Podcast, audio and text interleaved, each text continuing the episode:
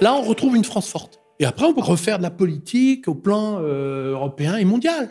Et là, on rembourse nos dettes, euh, on paye nos, notre train de vie, on rééquilibre notre déficit extérieur, on met la jeunesse au travail, on paye nos retraites sans problème. On peut se payer un bon niveau de santé et d'éducation, on peut remonter le niveau d'éducation et d'université de ce pays. Bon ben voilà, c'est ça, c'est l'urgence. Quand on a ça, on a réglé l'essentiel.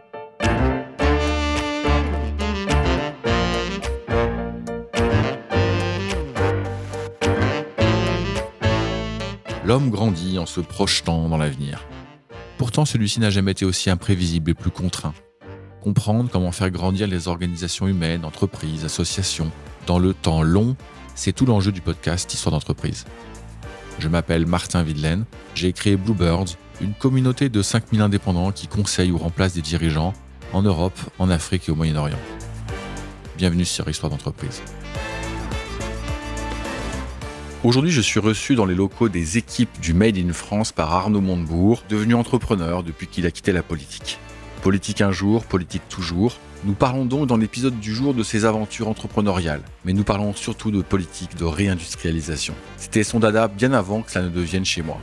Si vous me suivez depuis un certain temps, vous savez que j'ai acquis une conviction chevillée au corps que je partage avec mon invité la seule et unique manière de sauver notre modèle social en souffrance et en même temps de stopper le lent processus d'appauvrissement du pays qui m'a vu naître, la France, c'est de le réindustrialiser. La grande question, c'est comment faire. J'y réfléchis depuis environ deux ans. Je fais même un peu plus que cela avec la société que je dirige. Arnaud Montebourg, lui, il est sur le sujet depuis 2012, depuis qu'il fut ministre du redressement productif avant de céder son siège à un certain Emmanuel Macron. Il en connaît donc un rayon. Alors, comme pour tout sujet politique, ici la politique industrielle de la France, vous partagerez parfois les points de vue de mon invité. Parfois moins, parfois pas du tout. Parfois aussi penserez-vous comme il me le dit avec sa gouaille charmeuse. Mais c'est idiot ce que vous dites là, Martin. J'ai aimé rencontrer l'ancien ministre. J'ai aimé rencontrer l'entrepreneur. J'ai aimé rencontrer l'homme de conviction qui ne vous lâche pas des yeux. Mais surtout, j'ai aimé rencontrer l'homme qui aime son pays. Cela valait bien de se faire un peu bousculer, mais toujours chaleureusement, pour mon premier entretien du genre. Bonne écoute.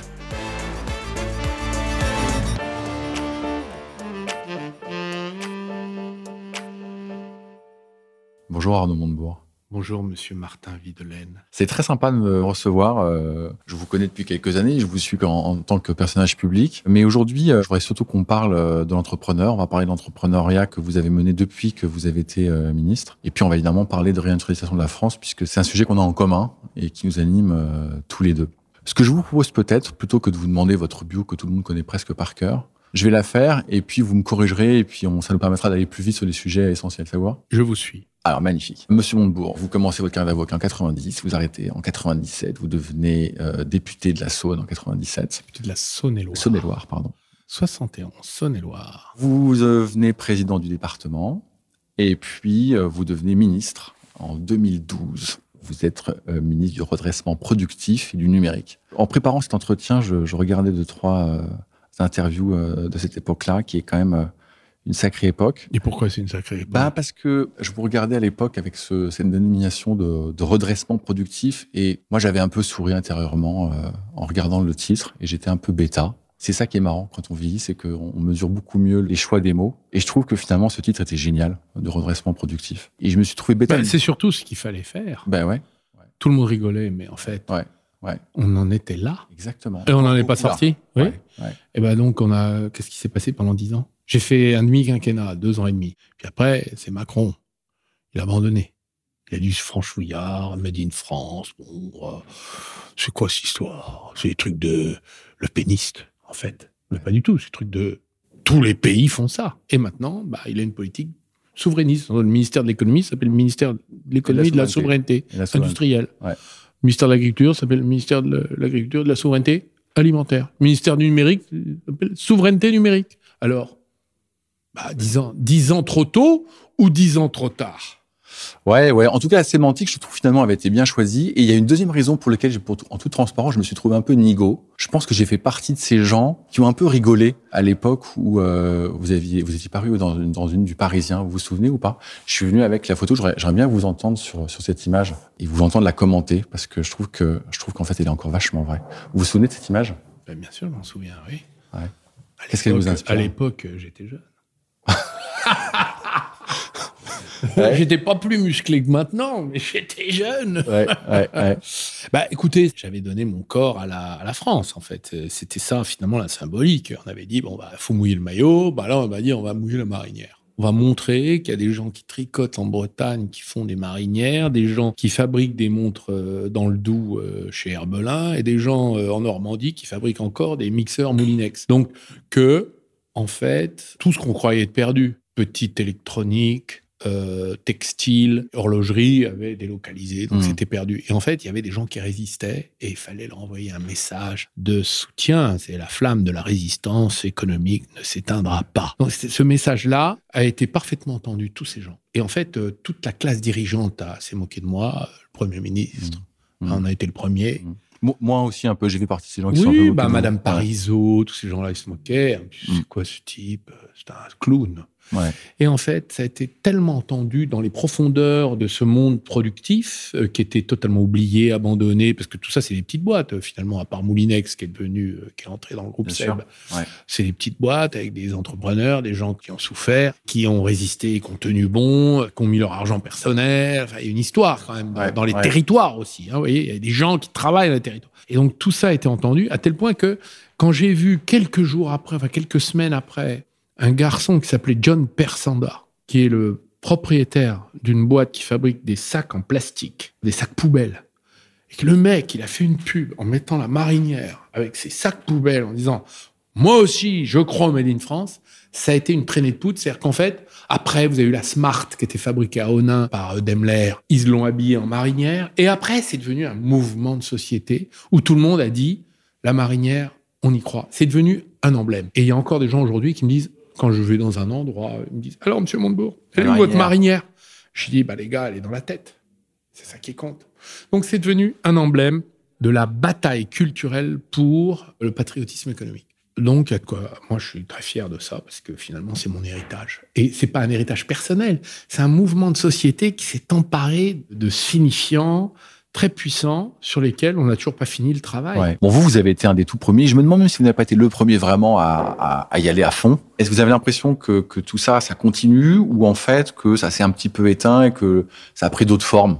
Alors, bon, d'abord, ça a été une vraie épopée avec les commissaires en dressement productif, les, les milliers de boîtes sur le terrain qu'on a sauvées, parce qu'il s'agissait pas seulement de créer des start-up, de rapatrier, de relocaliser, il s'agissait aussi de défendre notre outil, nos outils industriels qui étaient très abîmés, comme l'ont fait d'ailleurs tous les pays industriels. Dans la réplique de la crise de 2009-2015, hein, elle a duré très longtemps en Europe, beaucoup plus longtemps qu'aux États-Unis. Et donc, euh, cette destruction de valeurs, de, richesses, d'outils productifs, d'emplois, euh, cet appauvrissement, hein, sur, lequel on n'a pas, on n'a toujours pas récupéré. Quand vous regardez toutes les courbes, euh, vous voyez qu'il y, y a- un saut dans le vide en France qui n'a pas eu lieu en Allemagne, mais ni en Italie. On a fermé les boîtes. On les a pas soutenues. On n'a pas réussi. euh, on n'a pas réussi, quoi. Alors que les Allemands, ils ont fait le quoi qu'il en coûte dix ans avant. Avant le Covid, ils ont fait le quoi qu'il en coûte. C'est-à-dire qu'en fait, ils entretenaient, pendant la crise de 2008-2009, les ouvriers à repeindre des usines euh, qui étaient vides, qui n'avaient plus de Ouais, clients. mais les Allemands, M. Montebourg, ça fait, ça fait euh, 30 ou 40 ans qu'ils n'ont pas abandonné leur industrie. Ils avaient. Oui, euh, mais nous, à chaque fois, ouais. on l'abandonne. On pouvait s'arrêter un jour de l'abandonner. Et c'était ce jour-là qu'il fallait ne pas l'abandonner. C'était 2008-2009. Il y a eu le discours de Toulon de Sarkozy qui était très bon, contre la finance, mais il n'était pas pour le soutien à l'industrie. Ça, il n'avait pas compris ce qu'il fallait faire.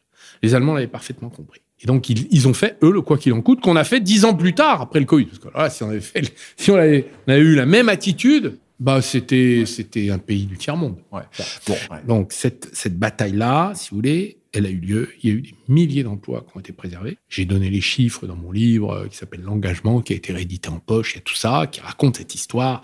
Ce que j'appelais les hussards, hein, les gars. Je leur disais, si vous prenez pas de risque, je vous vire. Et si vous échouez, je vous remercierai d'avoir tenté. Et c'est pas le contraire que je fais faire. Moi, je vous demande pas d'être des gars derrière votre parapluie à, vous tourner les pouces en faisant semblant. Je vous demande de sauver des boîtes, donc de taper sur la tête des euh, dirigeants s'ils veulent pas bouger, des syndicats s'ils veulent pas bouger, des actionnaires s'ils veulent pas prendre leur paume, et des banques si elles veulent pas euh, prendre leur paume aussi.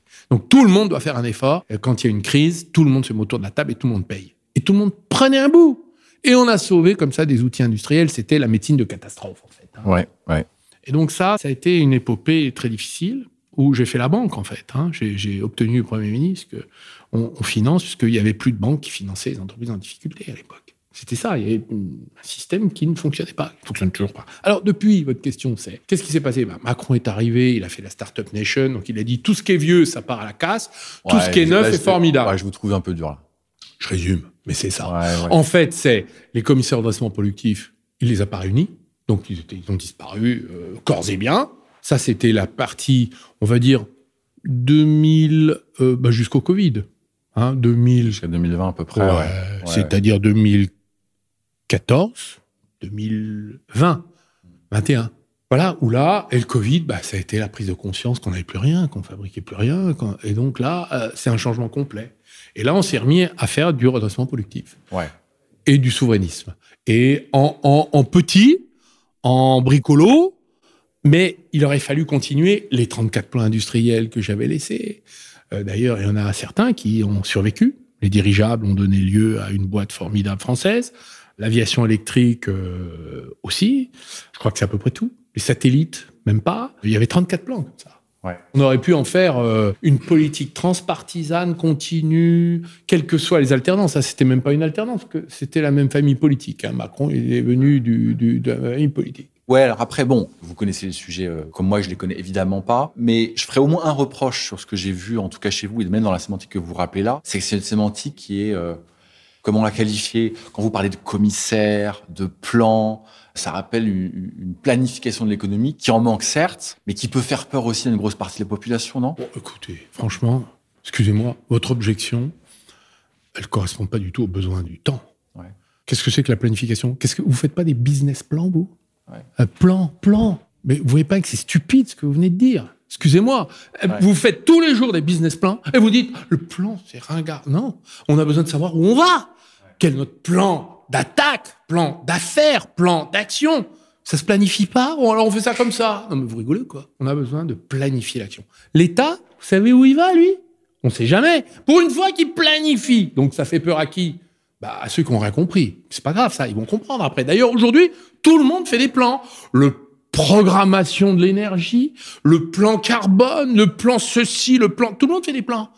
Il faut pas en faire ben, Bien sûr qu'il faut en faire. Je dirais même que non, non seulement on n'en fait pas assez, mais ils sont surtout tellement nombreux, incohérents entre eux et illisibles et incompréhensibles qu'en effet, là, c'est un problème. Mais quand il n'y en a pas, donc là, il y en avait. Donc il fallait le faire. Alors le deuxième sujet, c'était quoi? Il y avait qu'est-ce qui vous chagrinait? Non, c'était la sémantique. Mais on s'en fout de la sémantique. Ouais, Ce qui compte, c'est les résultats. Mais je suis d'accord, monsieur Montebourg, c'est pas. Les plans de De Gaulle, ils ont marché, ils n'ont pas marché. Ils ont marché. Ils ont marché. Bon, euh, quand Bayrou écrit, c'est le haut commissaire au plan. Certains aspects, dit-il, l'économie française a les caractéristiques d'une économie en développement. Ben, le, gars, il a une base, comment on planifie la réindustrialisation à partir de là pour éviter de continuer la chute libre? Je rappelle que, hormis l'Île-de-France, le revenu par habitant dans chacune des autres régions de France est en dessous de la moyenne européenne. C'est la réalité du fait que on n'a jamais pris en compte ce sujet-là. C'est les politiques ont varié, il n'y a pas eu de planification au long cours, transpartisane, c'est-à-dire que ben, on se met tous d'accord euh, de Mélenchon à Le Pen avec tous les gens au milieu et on essaie d'avoir une politique euh, sur ce plan-là qui permette à la France d'être prospère, de financer son modèle social, euh, son modèle environnemental qui n'est pas financé aujourd'hui. Parlons un petit peu donc justement, moi ce qui, m'intéresse aussi dans ce sujet de réindustrialisation, c'est que vous le dites vous-même, en fait, il n'y a pas de consensus aujourd'hui. Vous dites avec vos mots, Monsieur Macron a détruit ou n'a pas renouvelé ce que vous aviez lancé. Bon. Et pourtant, j'ai la faiblesse de penser qu'il a envie aussi que le pays se réindustrialise. Qu'est-ce qui fait qu'un pays comme le nôtre n'a pas construit ce consensus? Ou pas encore, ou pas je, assez? je nuancerai sur Macron, je serai plus positif que ce que vous venez Ah. de dire. D'abord, il a abandonné pendant six ans. Mais depuis, il a fait amende honorable. Donc il faut le lui reconnaître. Premièrement, il a fait mouvement à 380 degrés sur le nucléaire. C'est un tête à queue. Ouais. Il a fermé Fessenheim. Il a arrêté de fermer les autres et il a dit non, finalement, on va réinvestir dans le nucléaire. Et il a arrêté de fermer les réacteurs. Alors que sa première ministre était celle qui fermait les réacteurs. Je le rappelle. Bon, donc, on peut lui rendre cet hommage-là. Deuxièmement, il a fait une chose très positive. C'est que il a lancé un plan de réindustrialisation de la France avec un financement à 54 milliards. Personne ne l'avait jamais fait. On doit lui tirer notre chapeau. Donc, euh, vous voyez, il faut. Quand c'est pas bien, c'est pas bien. Quand c'est bien, c'est bien. Mais on a perdu 10 ans. Les usines de batterie, je vous donner un exemple. Mm. C'est très bien la vallée de la batterie, les investissements des gigafactories, etc. Mais les brevets, c'est pas les nôtres. Les centres de décision, c'est pas les nôtres. Les capitaux, c'est pas les nôtres. Nous, on subventionne des capitaux venus d'ailleurs. Très bien. Disons que c'est formidable pour l'attractivité de la France, mais les centres de décision, les brevets et euh, les capitaux, ils peuvent repartir comme ils sont venus. Donc, qu'est-ce que moi j'avais fait? J'avais fait un plan batterie qui a été abandonné, qui avait été confié au CEA. Parce que le CEA, ils avaient identifié les briques manquantes pour maîtriser la technologie de la batterie. On aurait poursuivi ça. Moi, je me souviens, j'appelais dans les années de l'hiver macronien, quand il ne faisait plus d'industrie, qui faisait la Startup Nation, j'appelais le CEA, j'ai dit où vous en êtes? J'ai dit bah, on, est, on a plus de, il n'y a plus de son, plus d'image, ça n'intéresse plus personne, le ministère ne répond plus, donc nous, on a abandonné. Et il n'y a pas de budget. Je lui dis, mais ça reste d'actualité, mais c'était Madame Florence Lambert qui dirigeait ce elle, elle, dirigeait le laboratoire, le LITEN. Je lui avais confié cette mission. Elle était, ils étaient aux anges parce qu'on allait avoir une batterie française. Tout ça a été abandonné par euh, Macron. Mais puis maintenant, on fait venir les gigafactories ailleurs. Ben, on aurait pu les financer nous-mêmes, avoir les technologies, avoir nos centres de décision, prendre de l'avance technologique ou rattraper le retard technologique sur les Asiatiques, puisque les batteries sont coréennes ou chinoises. Et donc, euh, nous ne serions pas dans la main euh, des autres. Quand j'ai proposé, par exemple, une compagnie nationale minière, pourquoi j'ai fait ça? Ben, Parce qu'il fallait maîtriser euh, l'approvisionnement en matières premières. C'est la guerre sur le sujet pour la transition écologique. En 2013, Macron a dit on abandonne. Puis maintenant, il dit, bah, il faut faire un fonds pour les mines, pour les... On a perdu 10 ans sur les batteries, sur les matériaux stratégiques. Et j'en ai 20 comme ça. Quand on a fait, là, on fait le véhicule électrique. Moi, j'avais fait le véhicule à 2 litres. C'était le, plan à 2 litres. au 100, donc avec de l'essence. Aujourd'hui, un véhicule, en moyenne, c'est entre 5 et 6 litres. À 2 euros, quand vous divisez par 3 la, facture et la consommation, vous servez la cause du CO2, la décarbonation, et vous servez la cause du pouvoir d'achat. Les constructeurs disaient on ne sait pas faire. Aujourd'hui, en l'état de notre R&D, un véhicule à 2 litres. Donc, il faut nous aider à financer ça. J'avais dit à Carlos Ghosn et à Tavares à l'époque, on y va, on fait le véhicule à 2 litres. Ils avaient dit banco, on le fait. Aujourd'hui, on aurait des véhicules à 2 litres partout. Franchement, on pourrait continuer la transition avec parce que le pétrole va pas disparaître du jour au lendemain. Et le véhicule électrique, aujourd'hui, personne ne peut se le payer. C'est trop cher. Même malgré les bonus, on va pas subventionner éternellement les véhicules électriques, surtout chinois. Bon, conséquence de quoi? On aurait des véhicules aujourd'hui abordables pour les gens qui ne peuvent pas mettre de l'essence à 2 euros dans le réservoir le litre. Mm. Eh bien, ça, c'était des choses qu'il fallait poursuivre. Hmm. Ça a été abandonné. Et, il y en a eu comme ça un paquet. Hein. Sur cet exemple spécifique, je trouve intéressant parce que. D'ailleurs, je vais vous dire, vous pouvez trouver aujourd'hui sur mon site internet les équipes du Made in France, les 34 points industriels, je les ai gardés en publication pour servir la mémoire de, de cette histoire. Vous pouvez le lire. Ouais, j'irai voir. Et c'était des personnalités. Il y avait même Thierry Breton qui avait le cloud souverain. J'avais fait un cloud souverain à l'époque. Aujourd'hui, c'est quoi le cloud souverain? Ben, C'est le cloud souverain de Google. Donc, c'est pas le cloud souverain, c'est le cloud souverain des États-Unis, d'Amérique, dont nous sommes une colonie. Donc, en fait, et je l'avais fait avec OVH et Atos. Excusez du peu. On avait réussi à faire travailler Octave Klaba et Thierry Breton. C'était pas facile entre eux, hein, entre la start-up et le grand groupe. Mais ça marchait. Bon, vous voyez, donc, en fait, on a perdu 10 ans. C'est ça qui me gêne. C'est dommage. Mais en même temps, vous dites aussi, bon, il y a eu quand même un, nombre de changements positifs. Vous en avez cité quelques-uns. Alors, on n'a pas de voiture à 2 litres, ok. On n'a pas de batterie euh, franco-française, ok. Mais euh, bon, euh, la BPI fait un vachement, enfin, un gros job. L'État, France relance. Excusez-moi, la BPI, c'est moi qui l'ai créée. Donc, je sais que je peux en être fier parce qu'elle a fait un gros boulot pour soutenir les entrepreneurs. On n'aurait pas la BPI, on serait dans de beaux draps. Donc, merci à la BPI et à tout ce travail de d'innervation Hein, d'irrigation des territoires sur le plan du financement. Ceci dit, pour relocaliser 5 points de PIB, c'est-à-dire mettre la balance commerciale à zéro. Elle est, elle est aujourd'hui à moins 150 milliards. Pour la remettre à zéro, il faut qu'on relocalise entre 50 et 70 milliards de chiffre d'affaires, au minimum. Parce que là, c'est l'énergie, donc ça va, ça vient. Pour faire ça, il faut qu'on investisse 300 milliards. En plus des 90 milliards qu'on investisse naturellement chaque année pour renouveler l'appareil productif. C'est la mobilisation financière que nation doit accorder à l'industrie. C'est une mobilisation nationale de toute la société, et y compris de l'épargne. Nous avons 6 000 milliards d'épargne qui, dorment, qui vont dans les fonds d'investissement étrangers et qui ne reviennent jamais en France. Donc en fait, c'est de l'argent qui part à l'étranger. Eh bien moi, je propose que même 2% de, de, de, cette masse-là s'investisse chaque année. Et avec ça, en tout, avec ça, 2% de 6 000 sur... euh, on les a, les 300 milliards. On les a, hein.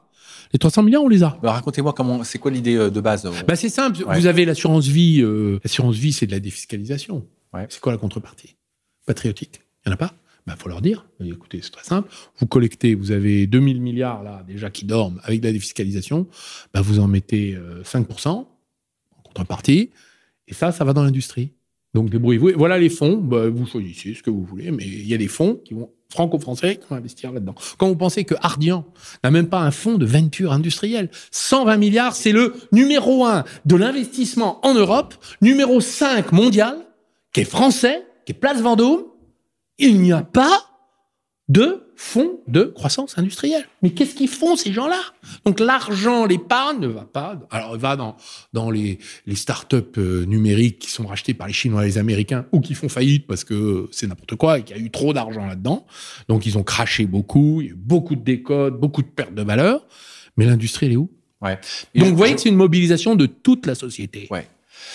Bon, on, a, on, y va, on y va à fond. Mais alors, OK, prenons cet exemple-là, moi que j'aime beaucoup. On prend euh, de l'épargne et puis on va l'injecter dans des fonds euh, à objectifs industriels pour euh, soit monter, soit euh, faire revenir des industriels. OK. Bon, quand vous dites on prend X% de cette épargne, 1, 2, 3, 4%, peu importe, c'est quoi? C'est de l'impôt? Et ça devient, ça alimente Pourquoi un vous voulez fonds? des impôts partout Non, mais justement, c'est la question que je pose. Mais, mais c'est une obligation d'investissement sur le territoire. Une obligation d'investissement sur le territoire. OK. C'est une règle. En contrepartie de la défiscalisation. C'est l'argent des Français. Défiscalisé, on vous l'offre. Donc, euh, s'il n'y avait pas la défiscalisation, ils n'auraient pas fait tout ce business.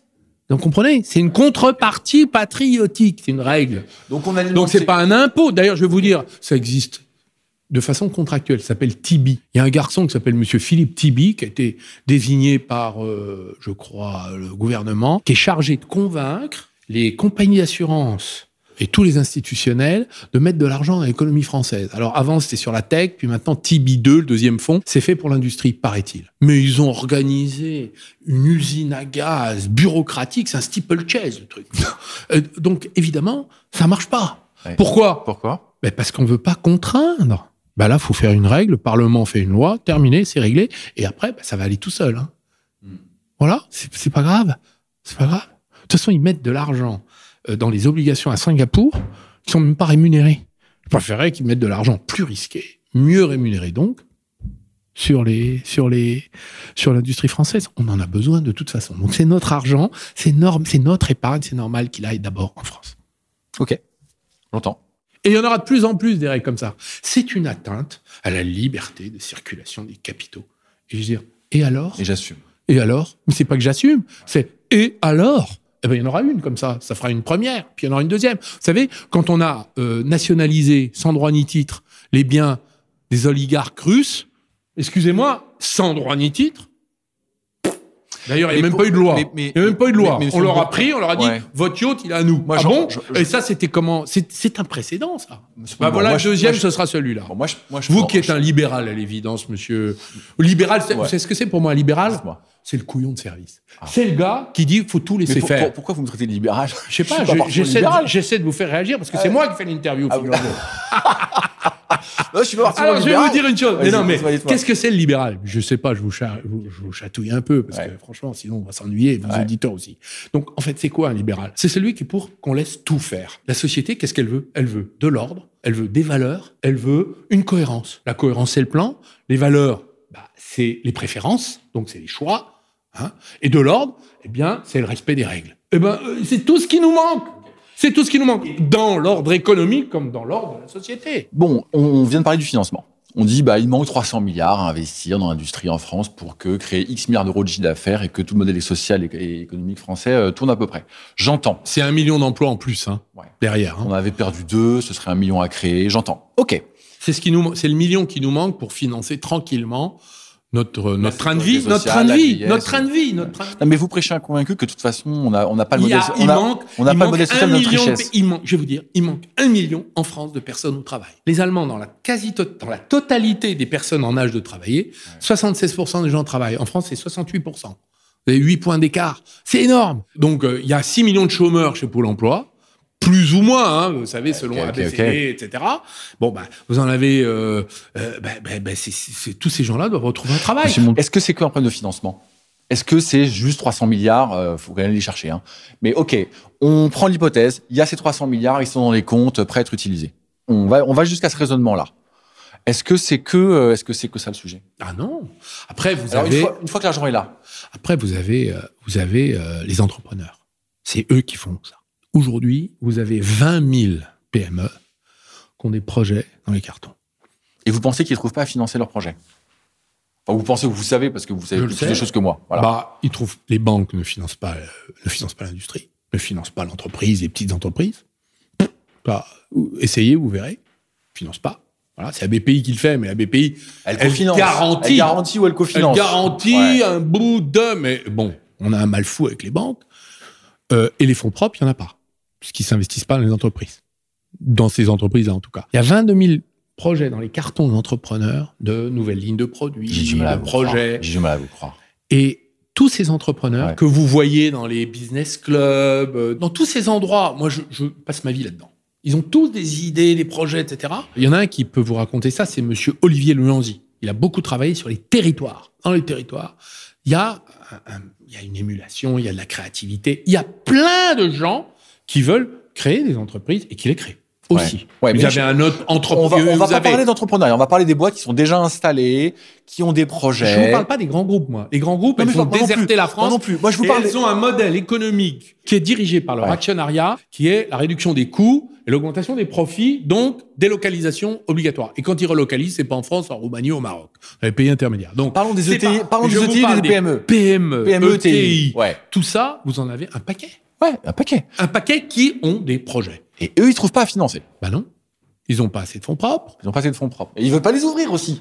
Comment? Quand vous me dites, ils ont Ah, pas vous forcément de fonds propres. Est-ce que vraiment, ils se disent, si s'ils ont envie d'ouvrir leur capital, pour des ETI qui ont- sont en, en bonne santé, qui ont des projets d'ouverture, que sais-je, ils n'arrivent pas à trouver de capitaux. C'est ça que vous me dites. C'est ça que vous dites à nos auditeurs. Et Oui. donc, c'est pour ça qu'il faut ces 300 milliards. Bah oui, il n'y a pas. Parce que vous avez, aujourd'hui, vous avez l'État qui finance avec ses 50 milliards les contreparties publiques. Il n'y a pas les contreparties privées. On ne les trouve pas. Et d'ailleurs, vous allez voir le secrétaire général à l'industrie, qui est chargé d'investir. Un astucier, ok Il y a les contreparties publiques. Il y a l'argent public. L'État fait son boulot, il faut le saluer. Je le je répète. Merci. Bravo. Mais il n'y a pas les contreparties privées. L'État ne s'investit pas là. Donc, il n'y a pas. Et les banques ne prêtent pas, ne prennent pas de risques dans l'industrie parce que pour elles, PME, euh, sur les ratios prudentiels de BAL 3, c'est beaucoup plus cher que euh, de mettre de l'argent sur des obligues pour Patrick Drahi qui a 63 milliards de dettes. Vous rendez compte? La BNP a fait un chèque de 20 milliards quand même à monsieur, à monsieur Drahi. C'est une somme quand même, 20 milliards. Vous ne trouvez pas? Donc on ne les a pas. Alors, c'est ça le sujet. Il faut le traiter, ce sujet. C'est pas un petit sujet. Et donc les entrepreneurs, ils ont plein de projets. Il y a une, une dynamique. euh, Quand vous dans dites le- entrepreneurs, PME, TI. Ouais, je ne parle que de ça. Ouais, ok, ok. Je parle que de ça. Ok, ok. Je parle pas des bureaucraties, des grands groupes Ouais. privés. Je parle, des- je parle de l'entrepreneuriat. Il y a une classe entrepreneuriale très forte en France. Et qui ne trouvent pas des capitaux. Bah non, il n'y a que ça. Moi, ils viennent tous me voir. C'est- C'est dingue. Vous n'imaginez pas. Sur des sujets magnifiques. Moi, j'aimerais, j'aimerais avoir de l'argent à distribuer, je vous assure. À investir. Je le ferai. Vraiment différemment de ce qu'on voit. Hyper intéressant. Hyper intéressant. Vous êtes le premier à me le dire. Le, le fait de réorienter l'épargne des Français, c'est dans toutes les études. euh, euh, fine. Mais Écoutez, 94% de l'épargne des Français va dans l'immobilier. 4% dans les actions cotées. Et le reste, c'est l'equity. euh, voilà. Voilà, c'est ça, 2%. Ah, ça va pas. Ok. OK? Bon, Ça, c'est des chiffres qui m'ont été donnés par Yves Perrier, ancien patron d'Amundi. Donc, vous voyez, c'est une bonne source. C'est relativement fiable. On en a parlé relativement du rôle de l'État. Vous dites, il fait son job maintenant, peu près, si je devais résumer euh, votre point de vue. Ce à peu près, il vous convient ou vous dites, non, il y a encore quand même des sacrés trous dans la raquette? Bon, ben, maintenant, il faut organiser la mobilisation nationale de tout le reste de la société. L'État est au rendez-vous. Je suis désolé, il est là maintenant. Ok. faut le reconnaître, faut le dire, merci. Macron m'a invité à son discours de Toulouse, j'y suis allé parce que je considère qu'il a fait le job. Donc maintenant, c'est à la société de s'y mettre. Donc les grandes signatures françaises, les grands groupes doivent créer des, des corporate ventures pour investir. Ils les ont fermés tous les uns après les autres. Parce qu'ils savent pas investir, ils veulent pas pas investir. Non, une grande boîte qui investit dans une petite boîte, elle le tue. C'est le principe. Pourquoi? Parce qu'elle veut imposer ses process dans. C'est impossible dans une petite boîte de faire ça. Bon, donc euh, euh, ça, il va falloir que euh, une partie du cash des grands groupes aille dans cette économie de PME. Voilà. Il faut trouver le tuyau. Votre tuyau. Il faut trouver le tuyau. Et il faut l'organiser. Ok. On n'a pas beaucoup évoqué le sujet, mais euh, moi j'aimerais bien qu'on vous entende sur, les, sur le rôle des régions, des mairies, des intercommunalités. Est-ce qu'elles ont vraiment un job euh, fondamentalement à, à- à jouer? Bah, elles ont Le- un Sur la partie territoire, territoriale, je pense qu'on est complètement alignés, mais qu'est-ce qu'elles peuvent faire de plus Si vous voulez que la réindustrialisation ne, ne soit pas une concentration supplémentaire dans les métropoles, il faut que ce soit dans les territoires et les régions, dans la province, c'est-à-dire dans les sous-préfectures, euh, les petites villes, les bassins d'emploi qui ont été désolés par la euh, destruction de la mondialisation, de la période des 20 ans qui viennent de s'écouler, 2020, hein, après le Covid, c'est là que la destruction a eu lieu. Donc Ouais. c'est là qu'il faut faire pousser les nouvelles entreprises. C'est là que ça a été Donc, détruit, c'est là qu'il faut reconstruire. Ok. puis, Qu'est-ce qu'il faut faire? Il faut prendre tous les territoires qui ont du foncier disponible et leur dire bah, très bien, on va, on va convertir toutes vos friches. Il faut bloquer le droit de construire sur tous ces endroits-là par les préfets, décision nationale. C'est des zones euh, foncières où on va mettre des usines. On va Donc tous ceux, toutes Ouais. les comcom, toutes les communautés de communes qui ont du, du foncier à proposer pour mettre une industrie parce qu'elles veulent créer de l'emploi, etc. Hop, elles disent on est candidat, voilà. On sanctuarise ça. On nettoie les friches. Il faut un fonds friche. Il faut nettoyer, dépolluer, parce que sinon c'est pas rentable. Il faut bloquer les prix. Donc il y a- on le retire du marché ça. Donc déjà le prix du foncier industriel va être stable. C'est plus un sujet de spéculation, ce qui est devenu le cas puisque ça manque. Donc là, il faut bloquer le marché et l'État prend les permis de construire. Hop. L'État prend les permis. L'État achète du coup. Non, non, c'est du Pas droit de construire. Non, il a les droits. Non, non, il n'achète pas, ça appartient à la commune. C'est leur richesse. Non, non, non, non. Mais, le prix, est- le prix, Le on prix fait un prix national. Il n'y a plus de spéculation. Voilà. Très bien. Et le prix qui permet à la mairie de, un, viabiliser, deux, à l'État de payer la dépollution, et trois, de faire en sorte qu'il n'y a pas de coût à la charge des contribuables. C'est déjà pas mal d'arriver à ça. Et avec ça, on a la base pour faire ça, ça marche de à- l'industrie. Ça, ça marche à peu près quand le, le foncier appartient aux communes, aux comme, comme de le cas. Mais quand il appartient des privés, euh, si c'est C'est le les cas. chambres de commerce. Non, mais c'est le cas. Et s'il faut exproprier, on expropriera. C'est pas de problème. Quel est le problème? On l'a toujours fait. Pour faire les routes, les autoroutes. Comment on fait un pays? On le fait comme ça. Euh, la tout le monde, tout, tout le monde, comme disait Ruy Blas, chacun se fait un coin de fortune privée dans l'infortune publique. Non, bah on peut quand même de temps en temps dire l'intérêt général est au-dessus de tous les intérêts privés. C'est possible ça? Ouais. Ouais. Merci, monsieur. Merci, merci, merci. hein, Euh, merci. bah, bah, avec plaisir. Avec, avec Alors, plaisir. après, quand on a fait ça, il faut, euh, il faut former les gens. Donc, on a les formations, mais elles sont pas au bon endroit, pas sur les bons secteurs, pas les bons métiers. métier. Donc, bah, faut les reconvertir. On a le budget, donc c'est pas un problème budgétaire. Donc, la formation, là. On il faut mettre des écoles dans les entreprises. C'est-à-dire, en fait, ce qu'on a fait avec l'alternance, faut le faire sur vous venez vous former, je vous paye pendant un an, un an et demi, si c'est un an et demi, l'État vous paye, et à la fin, vous avez un CDI, et c'est l'accord entre nous. Très bien. Et c'est comme ça qu'on remontera l'industrie. Et on fait ça en 10 ans. Avec ça, on peut faire 5 points de PIB, c'est-à-dire remonter à 15%. On est à 9-10. Remonter à 15%, c'est-à-dire le niveau de l'Espagne, euh, on n'est pas très loin de l'Italie. Enfin, on est bien là. Avec ça, on est le roi du pétrole. Là, on retrouve une France forte. Et après, on peut commencer à, à refaire de la politique au plan euh, européen et mondial. Mais là, pour l'instant, on peut pas. hein. Et là, on rembourse nos dettes, euh, on paye nos- notre train de vie, on rééquilibre notre déficit extérieur, on met la jeunesse au travail, euh, on paye nos retraites sans problème. Il n'y a plus de débat. Euh, on peut se payer un bon niveau de santé et d'éducation, on peut remonter le niveau d'éducation et d'université de ce pays. Bon, ben voilà, c'est ça, c'est l'urgence. Quand on a ça, on a réglé l'essentiel de- des Ouais, problèmes de France. Ouais. Ça a l'air hyper simple en, vous- en vous écoutant. hein. Non, c'est simple. On n'a pas les dirigeants qui ont voulu le faire. La preuve. La preuve. Ouais, mais une- D'ailleurs, ça, ça existe, ça, toujours pas. Ça fait dix ans que je raconte ça. Où est-ce que c'était mis en œuvre? Non, mais qu'est-ce que Ouais. les gens disent Moi, je, je crie dans le désert, mon cher ami. Merci de me tendre votre euh, amical micro, euh, venir ici dans le désert, euh, recueillir la parole d'un vieux, d'un vieux grigou Ouais. chez nous. Ouais, hein. Vous voyez? Mais par exemple, je reprends cette sorte de talent parce que c'est un vrai sujet, c'est aussi c'est identifié. Vous dites, bah, les coms de com peuvent s'y coller, les entreprises aussi. Bon, bah, j'ai l'impression qu'elles font ce qu'elles peuvent. Alors, euh, qu'est-ce qui manque vraiment pour que les choses avancent plus vite dans la bonne direction et un forme- plan national, une mobilisation nationale. C'est ce qui n'existe pas. Il y a, Ouais. Où est la mobilisation nationale sur Nulle part. Chacun fait dans son coin comme d'habitude. Donc un plan national où tout le monde s'y met. Tout le monde s'y met. Ok. On peut quand même le faire, ça. Vous croyez qu'on n'est pas capable? Oh non, je pense qu'on est tout à fait capable. Il faut avoir envie, il faut, faut plein de choses. J'ai listé euh, un certain nombre de, de choses potentiellement à faire. Il y en a que vous avez cité, d'autres pas, parce qu'on n'a pas encore tout couvert. Et puis je vois le temps qui passe, donc faut qu'on faut qu'on avance. Je vais vous les lister sur, euh, on va appeler ça des leviers de réindustrialisation du pays. Vous prenez le sujet que vous voulez et puis on, on en parle. Un sujet qui est euh, plus du- de l'ordre du cœur. Moi, j'appelle le cœur. Faut qu'on les aime nos usines. Est-ce que c'est un sujet? Est-ce qu'il faut qu'on travaille le fait de mieux aimer l'industrie, les usines, les ouvriers, etc. Deux, euh, est-ce qu'on a vraiment une stratégie industrielle? Vraiment, je trouve que vous avez déjà un petit peu commencé à répondre à la question. L'énergie. L'énergie, on a rapidement évoqué le nucléaire, mais bon, bref. Il y a l'IRA, moi, qui me préoccupe énormément, personnellement.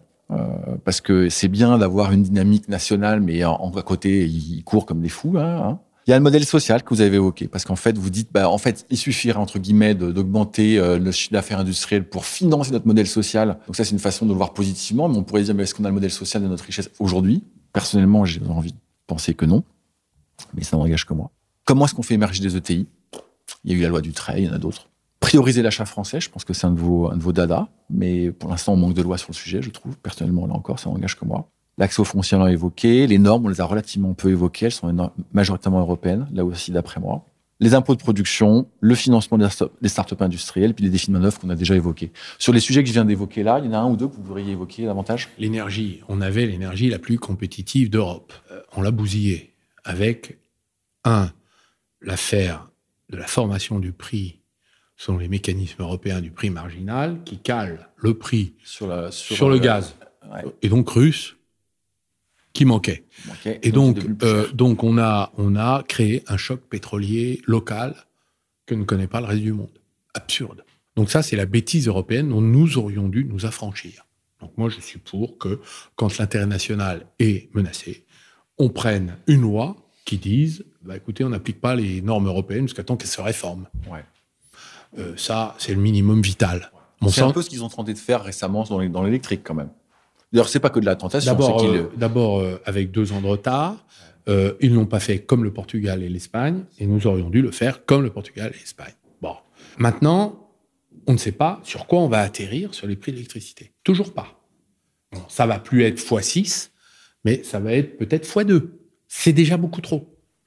Sachant que si nous sommes capables d'améliorer notre taux d'utilisation des réacteurs nucléaires, on en a 58, J'avais 4 en tête, mais peu importe. Six. 6, ok. Ah, on va trancher, on va être au milieu. Je devrais le savoir. Je crois que c'est 58. Moins Fessenheim, donc en fait, ça doit être 56.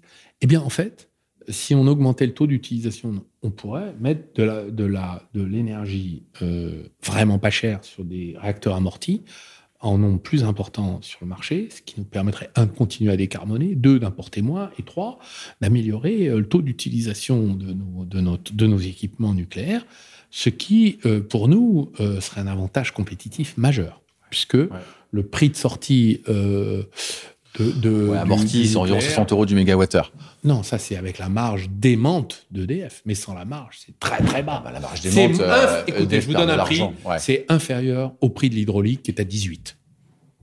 Voilà. D'accord? 18 euros le mégawattheure. Ok. Alors maintenant, euh, voilà ce qu'on. Il y, a- il y a des tas de choses à faire.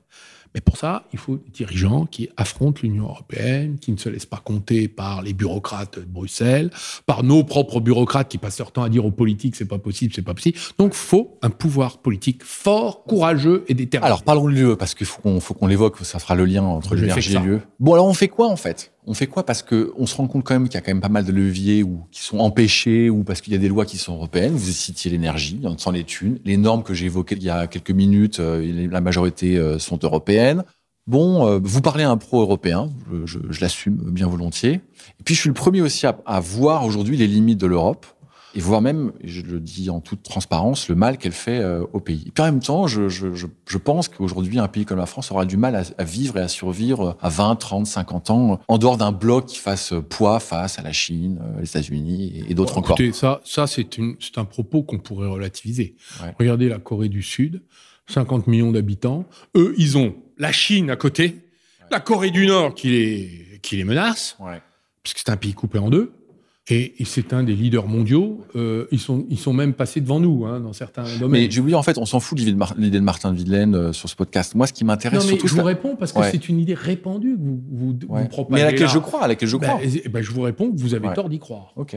C'est possible Merci. Alors donc, je, vous avez tort d'y croire parce qu'il faut relativiser ça. Ok. Donc, si on regarde les choses, euh, on a besoin de l'Europe pour avoir un bloc, mais pas au prix que l'Europe nous, nous, nous fait payer. Le prix est trop élevé. Donc il faut maintenant faire baisser le prix de l'Union européenne. Alors on fait comment? Alors moi je suis, je suis totalement pro-européen, je viens de vous le dire, mais je suis contre l'intégration juridico-politique. Car vouloir appliquer à 27 pays qui ont des histoires, des géographies, des cultures très disparates, des normes uniformes, ça ne marche pas. Ça provoque le Brexit, comme en Hollande bientôt. Et d'ailleurs, si euh, les évolutions électorales se confirment en Allemagne et en France, ça va sortir, ça va pas, ça va pas durer. Donc, notre, moi, mon avis, c'est que quand l'intérêt national est menacé, euh, euh, un État-nation a le droit de s'affranchir d'un certain nombre de règles. Et, et vous allez me dire, bah, c'est l'union à la carte. Je dis, ben oui, parce qu'on n'aura pas le choix de faire comme ça. Il faudra bien un moment l'accepter. D'ailleurs, c'était comme ça avant l'acte unique. C'était bien comme ça.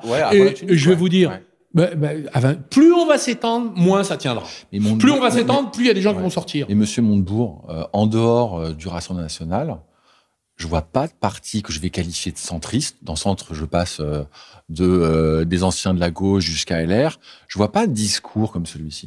Bah d'abord, vous avez mal entendu parce que j'ai entendu Michel Barnier qui pourtant qui a été commissaire européen pendant de nombreuses années, ancien ministre de Jacques Chirac, qui a défendu la Lex la loi nationale comme devant être supérieure aux normes euh, européennes dans sa dernière campagne des primaires. Mais moi, j'ai défendu. Donc, c'est devenu presque quelque chose d'assez euh, naturel. C'est parce qu'on en a besoin, tout simplement. Et que c'est le bon sens de défendre ça. Donc la clause d'intérêt national va devoir prévaloir dans tous les domaines. Et donc quand le Parlement jugera que les normes européennes délirent, eh bien, elle dira, bah non, moi je l'applique pas. C'est ce qu'on appelle l'exception. Mais, elle délire déjà. Ben, elle délire, vous savez pourquoi? Parce que c'est une mécanique de fabrication âgée continue de normes qui bride la volonté populaire, la souveraineté des États dans tous les domaines et qu'elle déborde de ses propres compétences. C'est-à-dire que l'Union européenne, qui n'est pas un État, a la compétence de sa compétence. Et les États qui sont souverains ont perdu la compétence de leur compétence. Donc ça, c'est une inversion inadmissible. Alors il y en a un qui l'a compris. Il y a un tribunal, qui est la, cour, la, cour constitutionnelle de Karlsruhe, qui est le Conseil constitutionnel euh, allemand, qui a dit, qui a sifflé la fin de la partie, qui a dit maintenant, euh, toutes les institutions qui débordent de leurs compétences européennes, qui débordent de leurs compétences, moi, je considère que ça ne s'applique pas en Allemagne eh ben, faut faire exactement la même chose en France déjà pour contenir la Cour de justice de l'Union européenne, qui a quand même expliqué que les armées devaient être aux 35 heures quand même. Mais la guerre, ça se fait pas à 35 heures. Rendez compte le délire de tous ces gens-là. La Commission européenne qui passe son temps à, produire à jet continu des, normes qui n'ont euh, aucun rapport avec les compétences du traité. Euh, les fameuses valeurs européennes, l'état de droit européen, c'est qui l'a inventé? Mais c'est pas dans les traités, c'est leurs inventions. Donc à chaque fois, ils inventent des nouvelles règles pour contraindre les États. Ben, les peuples se rébellent. Donc il y a eu une révolte polonaise, révolte hongroise, révolte hollandaise, bientôt la révolte française. Et moi j'en serai. OK? Ok. Ok. Ok, magnifique, magnifique, magnifique. Pas très français, ok, d'accord. D'accord. Chine, États-Unis, je voudrais quand même vous entendre un petit peu sur l'IRA. Moi, l'IRA, il me fait vachement peur euh, parce que j'ai l'impression que ça me fait, c'est que euh, prenons l'hypothèse que tout ce que vous dites, on le met en œuvre allez, c'est parti, on s'y met tous, plans, les, X plans, euh, on va chercher l'épargne des Français, euh, on refait venir les usines. Ouais, mais sauf qu'à côté de ça, il y a un autre aspirateur qui fonctionne à pleine balle en ce moment, ça s'appelle l'IRA. Je sais même pas si, quand même, tout ce que vous identifiez euh, serait lancé, ça suffirait, je suis conditionnel parce que là, on fait de la politique fiction, à compenser l'aspirateur à projet industriel qui est devenu l'IRA aux États-Unis. Bah, D'abord, vous mettez le doigt sur un vrai sujet puisque toutes les gigafactories, il y en a 40 qui étaient programmées en Europe. Euh, il y en a déjà à peu près 60% qui ont pris leur billet retour pour les États-Unis, parce que l'Irak est une machine protectionniste de sursubventionnement. N'y a pas d'autre solution que de faire soit la même chose, soit de prendre des mesures de rétorsion. Moi, je suis pour les mesures de rétorsion. Ouais, exemple, par exemple bah, Par exemple, vous pouvez prendre, euh, par exemple, tout ce qui concerne le pétrole, la défense, tous ces sujets-là, faut en faire un sujet de confrontation avec les Américains. Ils ont écouté, vous nous tapez comme ça, vous nous avez piqué Alstom, vous nous avez mis des amendes sur la BNP, vous avez fait. Vous commencez à faire le, le, bilan de ce que sont nos faux amis. Voilà. Les Chinois, c'est pas mieux. Hein Donc on est pris entre les uns et les autres. Donc il faut commencer à dire, bah, puisque c'est comme ça, on va aller soutenir euh, l'invasion de Taïwan alors. Hein. c'est ça que vous voulez? Et Il faut commencer à faire ce que le général de Gaulle avait fait, ce que Mitterrand avait fait entre les Russes et les Américains, c'est-à-dire peser les uns contre les autres jusqu'à temps qu'ils se calment. Voilà. Car la France, d'abord, a eu un poids. Euh, si elle veut bien se réformer d'elle-même et se relancer hein, économiquement, elle a un poids, elle est très écoutée. Et donc, commencer à dire non aux Américains, y compris euh, dans leur, leur menée impérialiste mondiale, hein, tous azimuts, parce que pour le moment, ceux qui envahissent, c'est pas les Chinois, hein, c'est les Américains. Euh, donc, il y a un moment, il va falloir leur dire non, ça suffit. Droit extraterritorial, euh, itarisation de notre industrie, qui mettent des, des droits d'autorisation sur toutes les pièces détachées de, armes qui nous empêchent de les exporter. Par exemple, ils ont bloqué le Rafale, je crois, en Égypte, pour vendre des F-16 ou des F-35. Bon, donc ça suffit, ça suffit. Donc maintenant, il va falloir leur dire, écoutez, euh, là, ça va pas le faire. Et je vais vous dire, euh, ils ont besoin d'alliés, euh, mais des alliés dociles, c'est pas du tout le code génétique de l'histoire et de la géographie française. Pour revenir au sujet, parce que je voulais leur passer et faire le lien maintenant avec la Chine que vous avez rapidement évoqué, et je voudrais revenir aux véhicules électriques. Là, en ce moment, c'est une déferlante de véhicules électriques chinois en Europe. Bah, comme prévu, comme annoncé. Ouais, enfin, comme annoncé. Tout le monde l'avait dit. Tavares le premier, tout le monde l'a dit. Ouais. Bah donc, faut mettre, faut prendre des mesures protectionnistes. Il n'y a pas d'autre solution. Sinon, on va perdre notre industrie, et y compris les Allemands. Vous allez voir que les Allemands vont être d'accord. C'est toi, parce qu'ils vont perdre leur industrie. on a perdu l'industrie de panneaux photovoltaïques italienne, espagnole, française et allemande. Parce qu'on n'a jamais voulu prendre des mesures de rétorsion, parce que les Allemands vendaient des véhicules automobiles aux Chinois. Mais, maintenant, il n'y a plus de véhicules allemands en vente. En vente, il y en a, ils n'en vendent plus.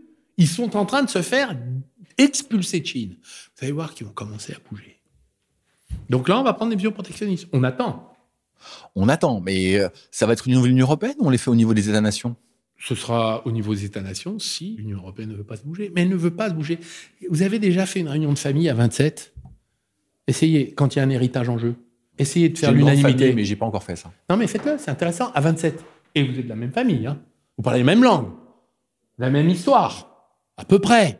Hein, même géographie, plus ou moins. Bon, bah, imaginez euh, sur 2000, 3000 kilomètres, des histoires, il qui sont quasiment russes, les autres qui sont. Ils ont été russes, hein, les Baltes. Hein, qu'est-ce qu'on fait là ensemble? Et donc, vous croyez qu'on va trouver des compromis facilement?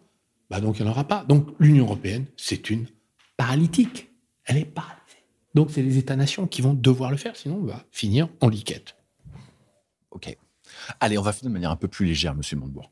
Ah, moi, j'aime pas trop hein, ce qui est léger. Hein. Mais si, si, si, si. Parce que vous êtes devenu entrepreneur. On va, on va, on va finir là-dessus parce que vous êtes, vous êtes devenu entrepreneur.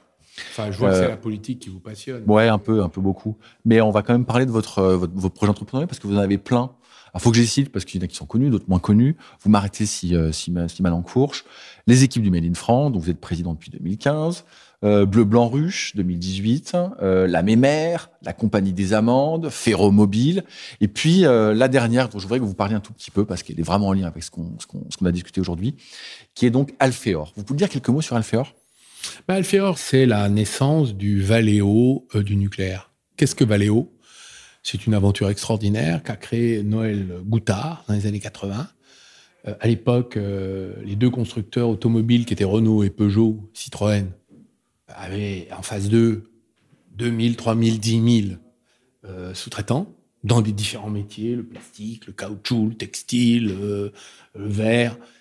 Et le créateur, l'inventeur de Valeo, a décidé d'en racheter, de racheter différents métiers, de les unifier et de proposer aux constructeurs des sous-ensembles pour que euh, améliorer la valeur. Et euh, aujourd'hui, c'est une boîte qui fait 17 milliards, qui a 10 000 salariés dans le monde et qui est parfois plus gros que certains euh, constructeurs. Donc nous, notre stratégie, c'est de faire la même chose dans le nucléaire, comme d'ailleurs ça existe dans l'aéronautique. Il y a eu des équipementiers de premier rang dans l'aéronautique, Safran, Zodiac, tout ça. Dans euh, euh, l'automobile, je viens de vous le dire, il y a eu Forcia et, Valeo. dans euh, le ferroviaire, Févelet, etc., il y a des sous-ensembliers, des équipementiers. Donc, nous sommes en train de proposer dans les différents métiers du, nucléaire, donc la forge, la fonderie, euh, l'usinage de haute précision, la chaudronnerie, la robinetterie, la tubulure, euh, le contrôle destructif, etc., de proposer aux grands donneurs d'ordre français, puisqu'il y a une relance du nucléaire, EDF, Framatome, Orano, d'être un équipementier dans un. Voilà. Ok. Et donc vous allez voir des PME, des PMI, vous leur dites nous, nous les nous les rachetons. Vous les rachetez à 51% Après, au-delà, au-delà, bah, ça dépend du chef d'entreprise qui veut continuer avec nous pendant 5 ans, pendant 10 ans, pendant 15 ans. Ça dépend de lui. Mais nous fusionnons les, parce que nous construisons une ETI industrielle des différents métiers du nucléaire. Génial. Vous en êtes où? Bah, Écoutez, nous avons 15 cibles, 4 protocoles d'accord d'acquisition en cours. Donc, premières annonces, mois de mars. 2024. Magnifique. Voilà, vous suivez l'actualité. Vous allez nous suivre. Bah, avec plaisir. Avec plaisir. Voilà. On arrive au bout, euh, Monsieur Montebourg. Qu'est-ce que vous avez envie de dire à nos auditeurs pour conclure? Ben Que c'est le moment de, de, d'entreprendre, d'investir, de s'intéresser à la France. La France est extraordinaire. C'est le territoire de tous les possibles, de tous les métiers, de toutes les réinventions y compris de ce qui a été euh, oublié, englouti. Et c'est le moment de, de, de réinvestir la France, parce que c'est elle qui nous soutiendra dans les années chaotiques qui s'annoncent. Il n'y aura personne d'autre qui nous protégera. Tous ceux qui ont voyagé savent quel est le prix que nous avons payé pour avoir ce que nous avons. Et il a beaucoup de valeur. Défendons la France. Merci, Monsieur Montebourg. Merci à vous, c'était très sympa.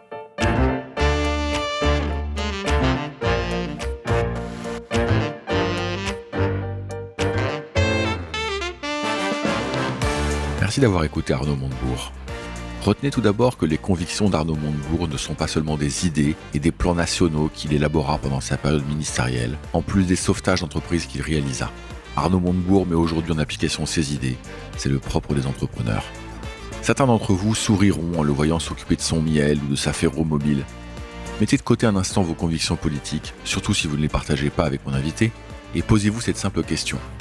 Qu'est-ce que je fais pour réindustrialiser le pays? Arnaud Montebourg, lui, relève les manches et pas qu'à moitié. À sa manière, il montre l'exemple. Sur le plan politique, maintenant, nous avons été plus d'un à railler l'ancien ministre quand il s'affichait en marinière et envoyait ses commissaires à travers tout le pays pour tenter le redressement productif de la nation. Je n'aimais pas le vocabulaire employé. Je tente de le faire comprendre à mon invité, cela me vaut d'être gentiment bousculé. Peu importe, vraiment. Cet épisode n'est pas là pour faire la critique de la méthode employée à l'époque. Peut-être parce que l'âge aide, Peut-être aussi parce que je regarde avec plus d'acuité les problèmes de désindustrialisation en même temps que de tentatives de réindustrialisation du pays. Peut-être enfin parce que je pose un regard de plus en plus compréhensif sur les difficultés du métier de politique. Je réalise à quel point l'intention de départ d'Arnaud Montebourg était la bonne et reste la bonne. Je ne cherche pas de slogan ici. L'idée est simple. Il faut reconstruire l'appareil productif de la France. Car au risque de répéter l'introduction de cet épisode, il n'y a d'après moi qu'un chemin pour maintenir en vie notre modèle social tout en mettant fin au lent processus de tiers-mondisation de la France. Ce chemin est celui qui mène à nos usines. L'avenir socio-économique de la France est celui de son industrie. Cela, Arnaud Montebourg l'avait compris bien avant moi. Abonnez-vous au podcast sur votre plateforme d'écoute préférée ou à notre newsletter sur le site histoireentreprise.com. Histoire avec un S et entreprise avec un S. En plus de cet épisode, vous retrouverez sur la newsletter de plus en plus d'informations, liens, livres, vidéo sur le thème du jour, ici le retour de l'industrie en France. Allez voir aussi le podcast Les vrais souverains que soutient mon invité. Merci encore Arnaud Montebourg pour votre temps et merci Gilles Attaf d'avoir rendu cette rencontre possible. Merci à tous pour votre fidélité. À mardi prochain.